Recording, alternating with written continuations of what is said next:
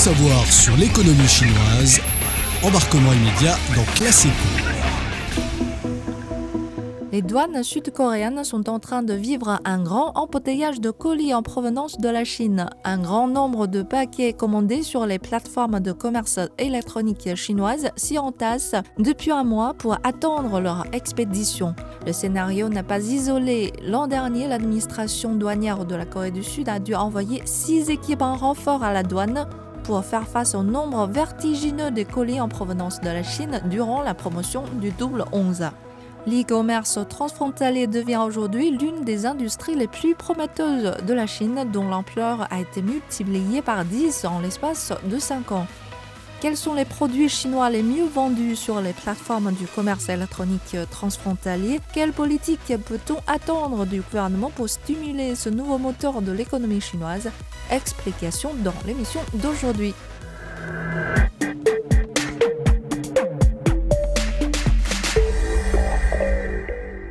La hausse rapide des salaires en Chine a contribué à la croissance de la consommation. Cette augmentation du pouvoir d'achat, ensemble avec la forte numérisation de la Chine, ont contribué au succès de l'une des industries les plus lucratives en Chine, le commerce électronique. La vente en ligne permet aux Chinois de vendre non seulement en Chine, mais également au-delà de leurs frontières.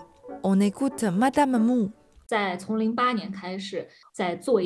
j'ai commencé à faire le commerce électronique transfrontalier à partir de 2018, au moment où je faisais encore mes études en Allemagne. Car à l'époque, le coût de la vie en Allemagne était trop cher par rapport à la Chine. Un petit cadeau coûte 2 ou 3 euros, mais il se vendait 5 fois moins cher en Chine. Au vu de ce fort écart des prix et de l'e-commerce déjà très développé en Chine, avec une grande variété de produits à bas prix, j'ai donc choisi de me lancer dans l'e-commerce transfrontalier. Voilà, un individu indépendant qui n'a aucune expérience business peut devenir vendeur sur la plateforme d'e-commerce transfrontalier. Si l'on croit Marketplace Pulse, une société d'intelligence du commerce électronique qui collecte et analyse des données sur les plateformes américaines, notamment Amazon, les vendeurs chinois représentent 30 à 40% du volume des marchandises vendues sur cette plateforme.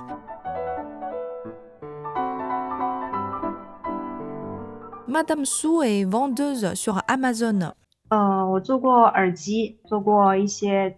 J'avais vendu les écouteurs, les produits liés à Noël, à Halloween, aussi de petits bijoux pour les filles. Si j'ai choisi ces objets de petite taille, c'est parce que Amazon calcule le coût de dépôt selon la taille de vos objets. Plus petits, moins chers à déposer dans leur entrepôt et donc moins de risques. Je pense que les consommateurs étrangers ne sont pas très sensibles au pays d'origine des produits qu'ils achètent. Ils achètent ce qu'ils trouvent en donnant compte du meilleur rapport qualité-prix.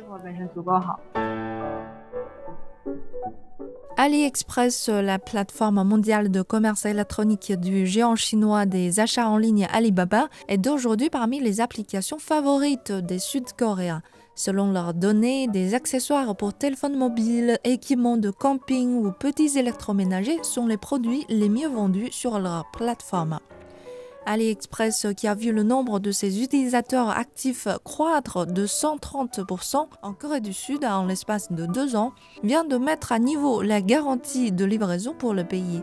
La plateforme a promis d'assurer une livraison rapide dans les 5 jours ou de recevoir des coupons en espèces si elle n'est pas respectée. Les clients peuvent trouver des articles avec des étiquettes 5 euh, jours de livraison gratuit, ce qui signifie qu'ils peuvent obtenir une compensation de 1 à 3 dollars pour les retards de livraison. La plateforme réfléchit aussi à établir une infrastructure logistique locale pour permettre une livraison plus efficace.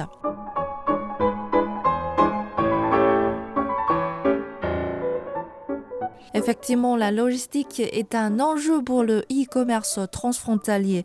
Les marchandises sont expédiées d'un pays à un autre, d'un continent à un autre. Les procédures de détoinement compliquées, les différentes normes et régulations dans les pays où les clients sont basés, tout cela pose des problèmes.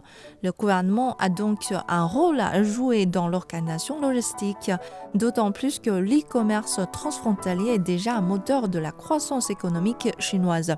Pour le stimuler, les décisionnaires gouvernementaux chinois adoptent des politiques pour les acheminements de la Chine vers l'Europe, par exemple, plusieurs circulaires commerciales chinoises émises en avril ont démontré les efforts politiques pour une organisation logistique basée sur des entrepôts à proximité de la zone de destination et un pré-acheminement par voie ferroviaire.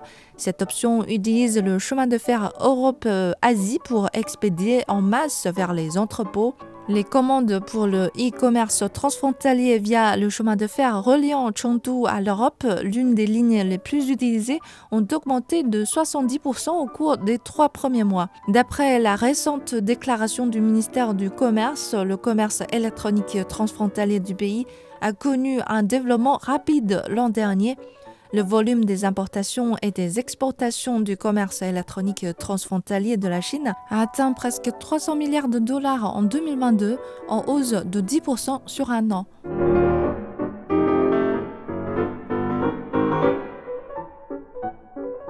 Il y a dix ans, un petit commerce traditionnel ne pensait pas forcément à exporter vers d'autres pays mais le e-commerce transfrontalier ouvre de nouvelles routes aux entrepreneurs locaux en permettant l'internationalisation des petites et moyennes entreprises et des marques chinoises.